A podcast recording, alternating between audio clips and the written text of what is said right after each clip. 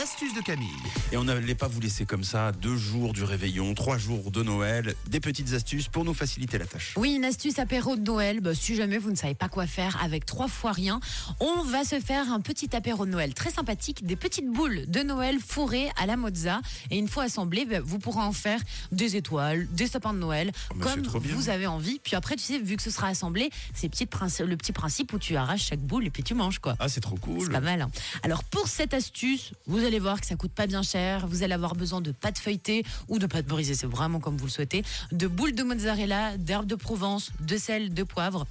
Alors je vous explique, vous faites des mini carrés de pâte feuilletée. À l'intérieur de ces mini carrés de pâte feuilletée, vous mettez un petit bout de mozzarella à l'intérieur. S'il y en a qui veulent pas s'embêter, oui, vous trouvez dans les commerces des boules déjà faites de mozzarella.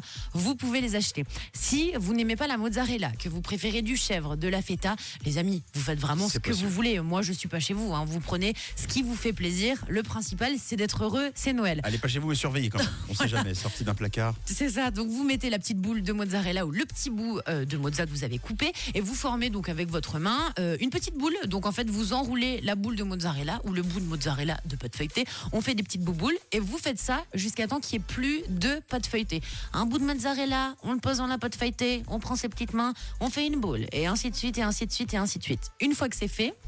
Vous allez prendre, par exemple, sur votre Natel, euh, un- une idée d'étoile de Noël ou de sapin pour vous inspirer hein, d'un modèle, hein, pour bien construire son étoile ou son sapin. Donc ça, vous faites ça sur une feuille de papier cuisson. On fait pas ça à même la plaque, sinon ça va coller. Et puis là, bah, ça craint, hein, parce que tout va rester sur la plaque et pas dans votre bouche. Donc on veut pas. Donc vous mettez bien euh, le papier cuisson et vous formez une petite étoile. Donc si vous voulez, de Noël en boule. Donc il suffit d'assembler les petites boules. Vous les collez les unes entre elles. Si vous voulez que ça fasse euh, que ce soit bien doré en sortant du four, vous rajoutez un jaune d'œuf. Vous savez bien les amis au pinceau. Et par dessus, vous saupoudrez d'herbes de Provence, de sel, de poivre. Vous pouvez mettre euh, des graines de, de pavot. Enfin tout ce que vous avez envie. L'important c'est que ce soit joli, ce soit à votre